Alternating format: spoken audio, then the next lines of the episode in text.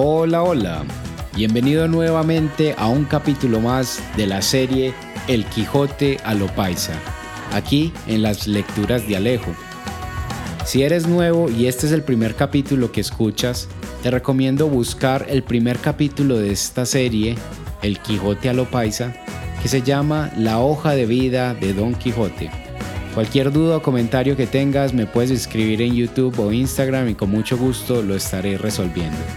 No siendo más, comencemos. Capítulo 5. Don Quijote regresa al pueblo. Entonces cogió el vecino a Rocinante de la rienda y al burro del cabestro, con Don Quijote encima y echó con ellos por el pueblo. Don Quijote no hacía sino hablar carajadas y recitar versos disque de un tal Baldovinos y un marqués de Mantua y no sé qué miles de historias. Y cuando el vecino le preguntaba que cómo se sentía, le contestaba con una retaila de enredajos que ya lo tenía hasta sonso. Y él lo que quería era llegar ligero al pueblo para desengüezarse de él.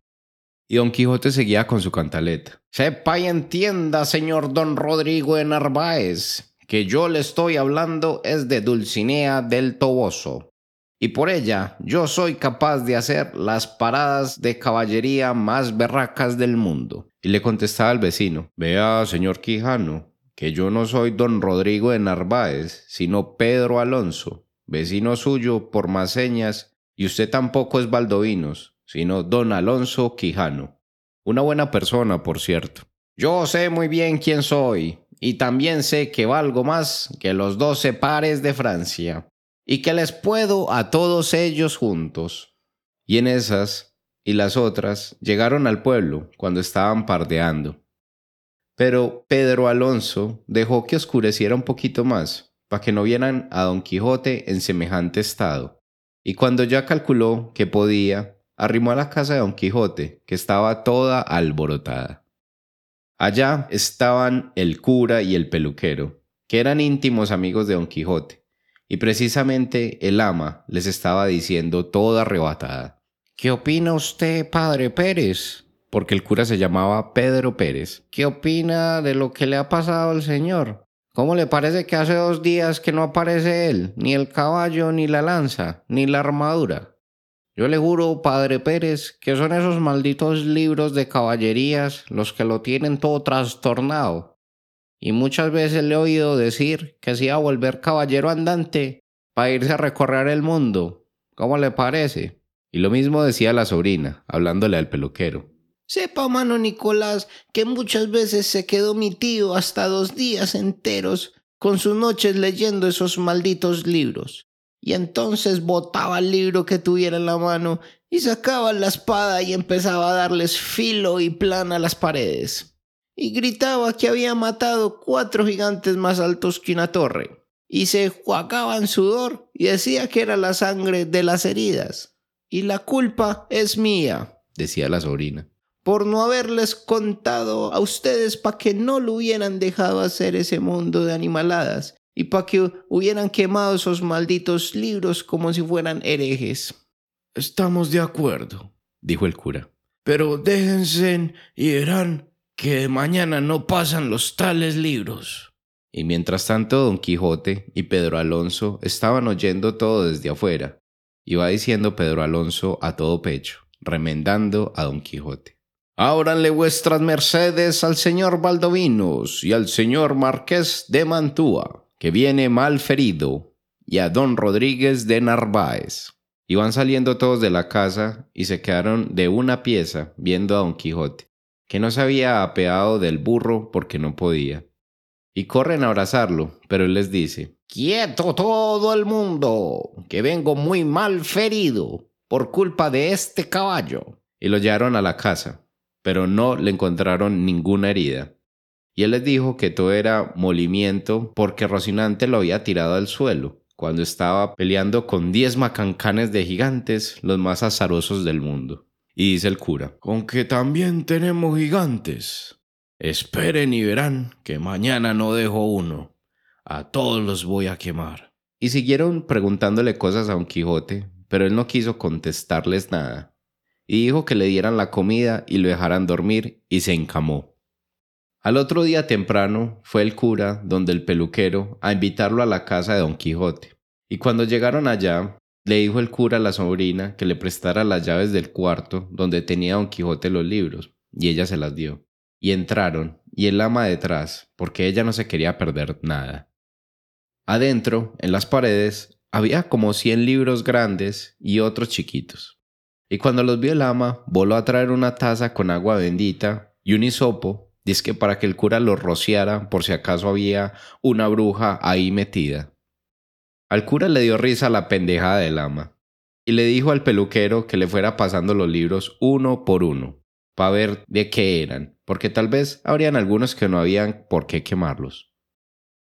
Pero el ama y la sobrina dijeron que nada, que había que quemarlos todos, porque esos eran los que habían vuelto así a Don Quijote, que había que tirarlos al solar por la ventana y hacer un montón bien grande y aventarles candela, para que no quedara ni uno. Pero el cura dijo que no, que siempre era bueno ver qué tenía cada uno. Y empezó Nicolás a pasarle los libros y el cura a leerle los títulos y a ver de qué se hablaba en los libros. Y casi todos eran de caballerías. Y el cura iba separando uno que otro que se podía escapar y los otros se los iban entregando al ama y a la sobrina y al solar iban a templar. Cuando en esas empieza a hacer que escándalo Don Quijote en su pieza y a gritar a todo pecho. Adentro, caballeros, mostrémosles los berracos que somos a esos cortesanos que hasta ahora nos la están ganando. Y por ir a ver qué era lo que estaba pasando a Don Quijote, dejaron el tal inventario de los libros y van y lo encuentran regado, echando la espada a lo que se atravesaba pero entre todos lo dominaron y lo volvieron a acostar en la cama.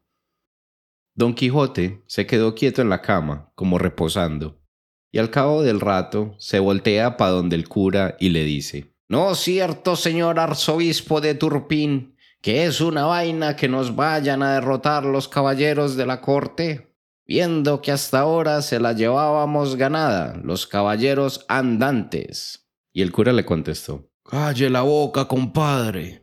Déjese y verá que de pronto se cambia la suerte y mañana ganamos los que estamos perdiendo. Pero usted, compadre, cuídese, que debe estar muy cansado. Y puede que hasta mal ferido, como dice usted, con F. ¿Qué mal ferido? Molido es lo que estoy, porque ese fue madre de Roldán se agarró a darme con un árbol enorme que arrancó de raíz y todo no era sino envidia porque yo le gano a él. Y no me llamo yo Reinaldo de Montalbán, si no me las pagan todas juntas cuando me levante de esta cama. Pero hablando de otra cosa, tráigame la comida, que es lo que me está haciendo falta. Y se la trajeron, y él comió y se volvió a quedar profundo. Pues esa noche le arrimó candela el ama al montón de libros que habían tirado al solar, y no quedó sino el cenicero. Entonces se le ocurrió al cura la idea de tapiar el cuarto de los libros, cosa que cuando se levantara Don Quijote no los encontrara, y que le dijeran que un mago encantador había alzado con ellos, con cuarto y todo. Pues dicho y hecho, tapiaron con muro la puerta y la ventana. Y cuando a los dos días se levantó Don Quijote y se fue a buscar sus libros, ¿quién dijo? No encontró ni el rastro, y por mucho que pasaba tentando con las manos por todas partes, nada que encontraba por dónde entrar. Hasta que no se aguantó y le preguntó al ama que dónde infiernos estaba el cuarto de los libros. Y el ama, que ya estaba preparada, le contestó, Cuarto, ¿no ve que eso se lo llevó el patas, con libros y todo? Y dice la sobrina, ¿Qué patas? Si eso fue un mago que el otro día, cuando usted se fue, fue apareciendo por entre una nube, orqueteando en una macha de culebra. Y fue entrándose al cuarto, y yo no sé qué haría adentro, pero en todo caso, al rato salió del entejado volando y dejó la casa llena de humo. Y cuando acatamos no vimos ni un cuarto, ni libros, ni nada. Pero sí oímos que dijo el mago que había hecho eso porque era enemigo del dueño de ese cuarto y de esos libros. Y dice Don Quijote, Yo sé quién es. Lo que pasa es que él está a favor de un tipo que yo voy a derrotar muy ligero. ¿Y a usted quién lo manda, tío, a meterse en esas peloteras? ¿Por qué no se queda más bien aquí tranquilo en la casa? Y como él dijo que no se metían las cosas de él y ellas vieron que era carajada, seguir alegándole, se fueron. Y él se quedó acostado, pensando caballerías. Como 15 días pasó acostado, echando carraca con el cura y el peluquero, de lo importante que era la orden de la caballería, que él iba a resucitar. Al cabo de los días mandó llamar a un vecino de él, que era un hombre pobre, pero muy buena persona, que vivía de trabajar su tierrita. Lo llamó y lo hizo sentar al lado de él, y empezó a echarle el cuento para que se fuera a trabajar con él como escudero. Le decía a Don Quijote que le convenía, porque si de pronto en una batalla se ganaba una ínsula, que es lo mismo que una isla, lo nombraba gobernador de ella, que contara con eso. Pues con eso tuvo Sancho Panza, que era como se llamaba el vecino, para dejar mujer, hijos y todo, para irse a trabajarle de escudero a Don Quijote.